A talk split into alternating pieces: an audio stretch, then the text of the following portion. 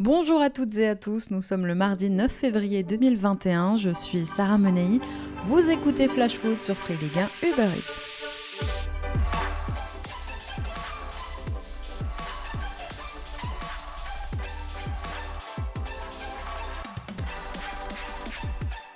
L'Olympique de Marseille s'est lancé dans la recherche de son prochain coach. Alors si depuis quelques jours les noms de Maurizio Sarri, Rafael Benitez ou même de Robert Moreno, l'ancien entraîneur de l'AS Monaco, ont été évoqués, un nom semble sortir du lot, celui de Jorge Sampaoli. Aujourd'hui, l'Argentin semble être la priorité de Pablo Longoria dans le dossier de la succession d'AVB. Fort de son expérience avec la sélection chilienne, le FC Séville ou encore l'Argentine, à 60 ans, Sampaoli tentera-t-il sa deuxième expérience en Europe? Et surtout, est-il Marseille compatible? Pour le moment, il semblerait que le technicien soit séduit par le projet marseillais. Sampaoli, souvenez-vous, a commencé à se faire un nom grâce à ses belles performances avec le Chili en emmenant la Roja en huitième de finale du Mondial 2014 et en remportant la Copa América l'année suivante. Ensuite, en Espagne, le Sud-Américain a su se faire aimer très rapidement. Sampaoli, c'est un style de jeu porté sur l'offensive, différents schémas testés, pas mal de changements et une liberté accordée aux joueurs les plus créatifs. À l'époque, à Séville, par exemple, le coach argentin avait su créer une belle relation avec Samir Nasri. Seul bémol, avec un style de jeu quand même très agressif, Sampaoli use ses joueurs et perd son groupe à cause notamment d'un caractère assez explosif qui vire parfois à la confrontation. Tiens d'ailleurs, un style de jeu ultra offensif, une volonté d'avoir une grande possession, gagner avec la manière, mais des colères qui résonnent parfois plus fort que des victoires, et certains joueurs qui commencent à lâcher, ça nous rappelle quelqu'un. Acabo de renunciar al cargo que tengo en, en, Olympique de Marsella. Je viens de démissionner de mon poste d'entraîneur de de Marseille. Alors pour l'instant, Sampaoli entraîne au Brésil, à l'Atlético Mineiro, où l'Argentin fait encore des merveilles. Troisième du championnat, à 6 points du leader, son équipe peut encore prétendre au titre, et Sampaoli aurait justement fait savoir à Longoria que sa priorité était d'aller au bout du championnat brésilien, qui se termine fin février. En attendant, si vous voulez jeter un coup d'œil à l'Atlético de Sampaoli, le club de Belo Horizonte ira à Rio affronter dans la nuit de jeudi à vendredi l'ancien club de Thiago Silva et l'actuel club de Néné, Fluminense. Allez, c'est parti pour notre tour des clubs.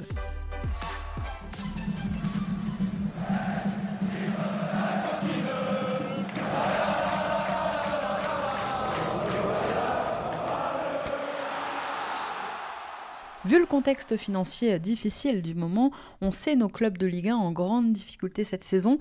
En ce sens, Angers doit toujours 500 000 euros au Nîmes Olympique pour le transfert de Sadat Tube qui date déjà de l'été 2019. Au total, Nîmes devait recevoir 3,5 millions d'euros dans l'opération, mais la dernière partie du transfert de Tubosco n'est pas arrivée fin janvier, date de l'échéance. Simple retard, répond le club en juin, alors que de son côté, eh la lanterne rouge du championnat aurait bien besoin de cet argent. À Bordeaux, on va devoir encore cette semaine se priver de Samuel Kalou. Absent du groupe bordelais qui était à Brest dimanche, l'attaquant nigérian devrait à nouveau l'être pour la réception de Toulouse demain en Coupe de France. Selon Sud-Ouest, aujourd'hui, Kalou souffre d'une gêne musculaire et on ne devrait pas le revoir avant le choc contre Marseille de dimanche soir en Ligue 1.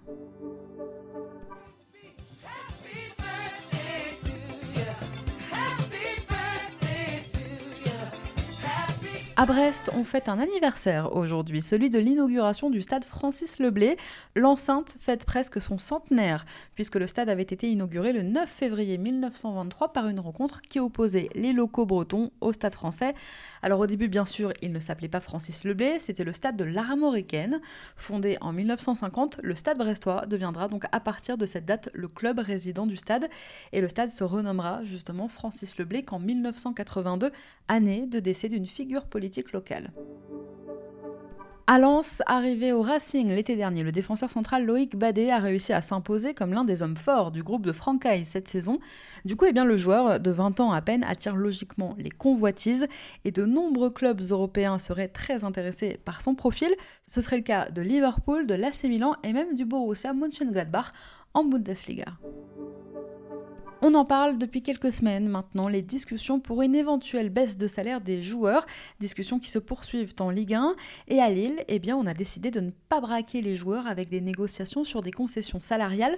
Comme l'explique aujourd'hui le journal L'équipe, la crainte du club est de polluer le vestiaire avec des efforts consentis par certains et peut-être pas par d'autres. Alors on se dit qu'il vaut mieux garder la bonne série, le moral au top et donc le compte en banque intact pour l'instant. Les équipes de Ligue 1 font enfin leur entrée en lice en Coupe de France. Ce soir, 18h30, les Lorientais accueillent le Paris FC 6e de Ligue 2. En championnat, les Merlus, je vous le rappelle, restent sur une série impressionnante de 3 victoires et un nul en 4 journées. Avec la perspective d'un déplacement compliqué à Monaco en championnat le week-end prochain, ce match de Coupe de France permet à Christophe Pellissier de faire un peu de turnover. De jeunes joueurs comme Loris Mouyokolo, pur produit du centre de formation Lorienté, ou Johan Etienne pourrait démarrer par exemple la rencontre en défense. Franklin Wadja, manquant de temps de jeu en Ligue 1, pourrait suppléer le forfait de dernière minute de la recrue Thiago Ilori, blessé à l'entraînement hier. Adrian Grebic devrait avoir sa chance en attaque aux côtés de Pierre-Yves Hamel, Jérémy Morel, Armand Lorienté, mais aussi Sylvain Marvaux et Enzo Lefebvre sont forfaits. Récemment touchés par le Covid, Paul Nardi et Vincent Le Goff seront eux aussi absents. On continue notre tour des clubs avec l'actu lyonnaise dans un instant, mais avant ça, c'est l'heure de notre déclat du jour. Elle est signée William Saliba. C'est mon cœur qui parle. Et vous avez un chef d'espoir qui est une retenue. Oui,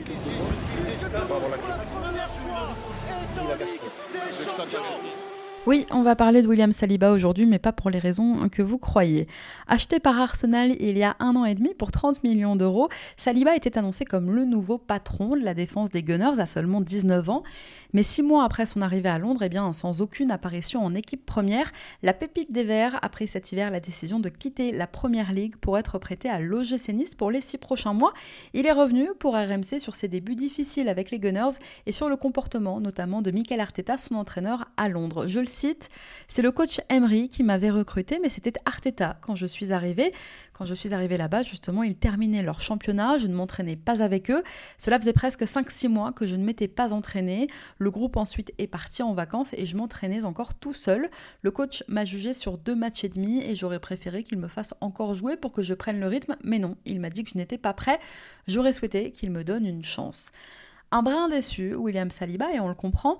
En attendant, le joueur enchaîne eh bien, les rencontres avec Nice pour espérer retrouver sa meilleure forme, pour pourquoi pas s'imposer à Arsenal la saison prochaine. Allez, on reprend notre tour des clubs.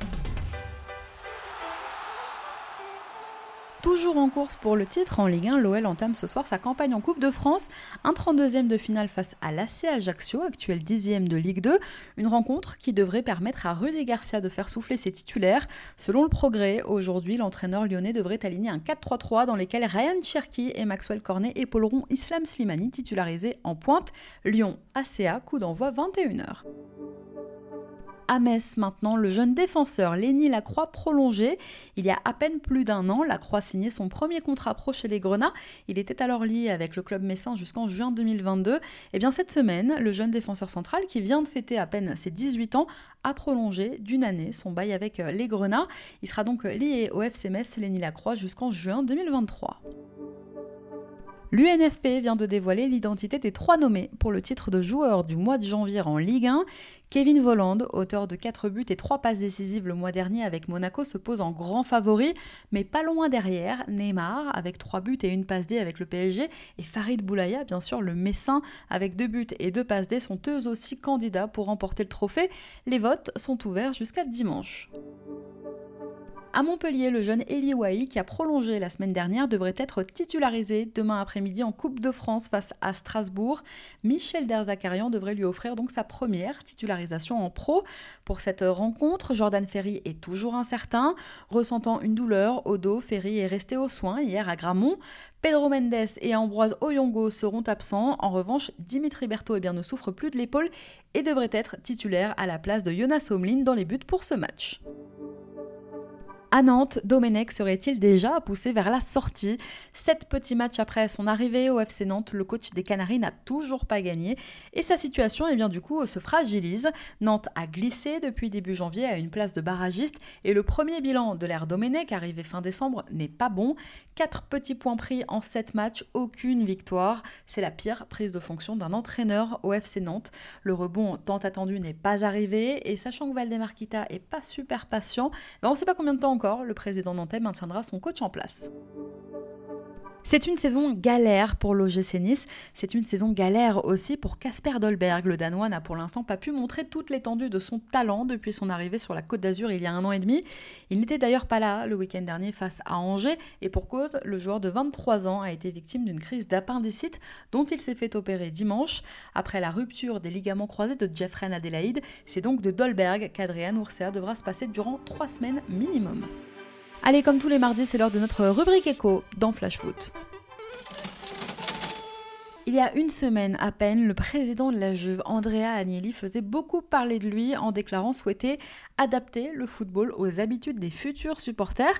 Il faut dire que le président de la Juve, et qui est aussi euh, président de l'Association européenne des clubs, tient à sa réforme des compétitions européennes, puisqu'Agnelli soutient le projet de Super League.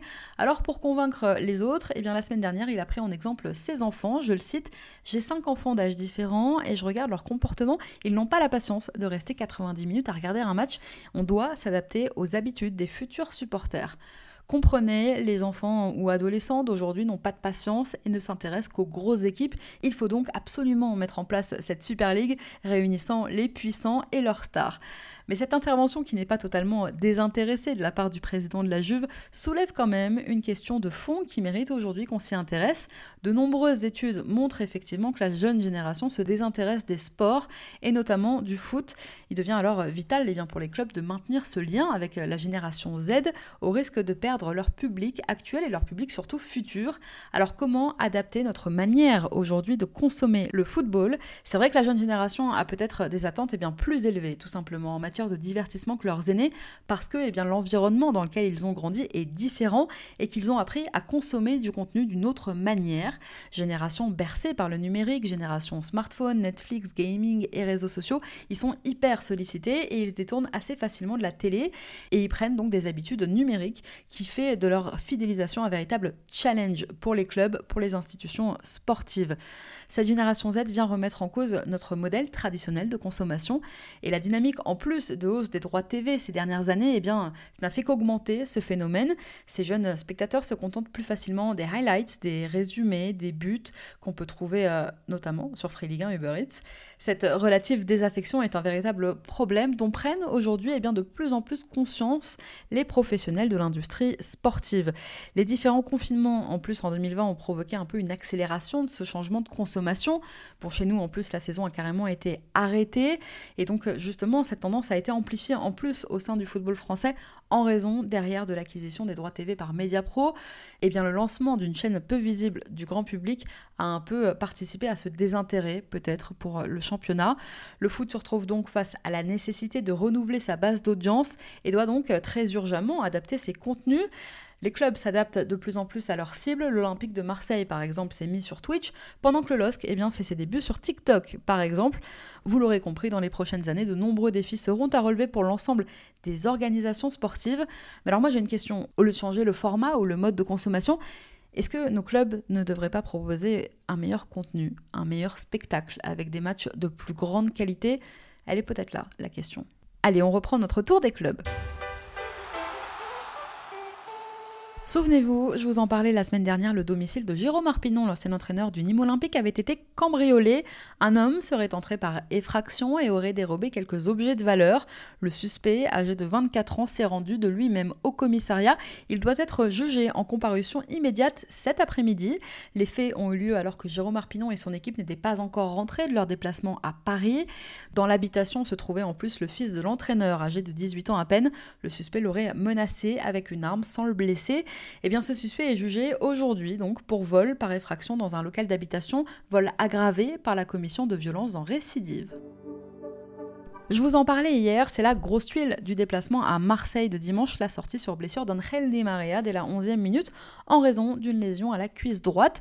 L'Argentin, qui revenait bien pourtant et qui était devenu l'un des hommes forts du début de l'ère Mauricio Pochettino, va devoir eh bien, déclarer forfait pour le choc contre le FC Barcelone en Ligue des Champions. Di Maria a passé des examens hier qui ont confirmé sa blessure et son indisponibilité est dans le meilleur des cas estimée à 8 jours minimum. Le Stade de Reims a publié aujourd'hui une lettre ouverte signée par les joueurs rémois dans laquelle ceux-ci indiquent qu'ils ont décidé de réduire leur salaire jusqu'à la fin de la saison afin d'aider leur club. Je vous lis un extrait de ce communiqué. Nous, joueurs du Stade de Reims, prenons la parole aujourd'hui pour témoigner de notre prise de conscience à l'heure où le football français traverse une crise économique sans précédent. Ces sujets nous préoccupent parce qu'il nous faut tous agir, parce que le football est l'exemple même de l'expression collective. Nous avons échangé avec la direction du club et avons tous consenti spontanément à une baisse significative de nos salaires de janvier à juin 2021. Nos rémunérations sont parfois jugées excessives, eh bien elles sont à Reims pour la plupart inférieures à ce qui est pratiqué en Ligue 1. Si elles ne font pas de nous des millionnaires qui courent après un ballon, contrairement aux clichés, elles nous permettent d'être des privilégiés, privilégiés qui cherchent à agir en hommes responsables, respectueux et solidaires d'un club familial. Bravo messieurs à Rennes, maintenant, le directeur sportif du club breton, Florian Maurice, veut convaincre absolument Eduardo Camavinga de rester en Bretagne à la fin de la saison et de signer une prolongation de contrat avec son club formateur. Pour rappel, l'international français est sous contrat chez les Rouges et Noirs jusqu'en juin 2022. Actuellement, les discussions avec ses agents, dont son papa, continuent. Coup dur à Saint-Etienne, sorti sur blessure contre Metz dimanche dernier. Romain Amouma souffre d'une lésion au niveau de l'ischio droit. Son absence est estimée entre 4 et 5 semaines. Le joueur a passé des examens hier. Ils ont permis d'écarter toute rupture des ligaments croisés, heureusement, mais ils ont quand même révélé une lésion au bas de la cuisse droite. Donc l'absence du meilleur buteur des Verts cette saison est estimée entre 4 et 5 semaines à Strasbourg, comme à Reims et comme dans beaucoup d'autres clubs de Ligue 1, eh bien on fait des efforts en ce moment. Dans leur grande majorité, les joueurs du Racing ont accepté une baisse de salaire de 15 à 20% sur les six prochains mois. Ce sont des chiffres donnés par Marc Keller lui-même. Le président strasbourgeois estime que le club a perdu 10 millions à cause du Covid et 20 millions à cause de la défaillance de Mediapro. Toutefois, eh bien Marc Keller a précisé que le projet de restructuration du stade de l'Améno et dont le coût est estimé à 100 millions d'euros n'est pour l'instant pas remis en cause. Merci à tous d'avoir été avec nous, c'était Sarah Menei. Vous écoutiez Flash Foot, on se retrouve demain.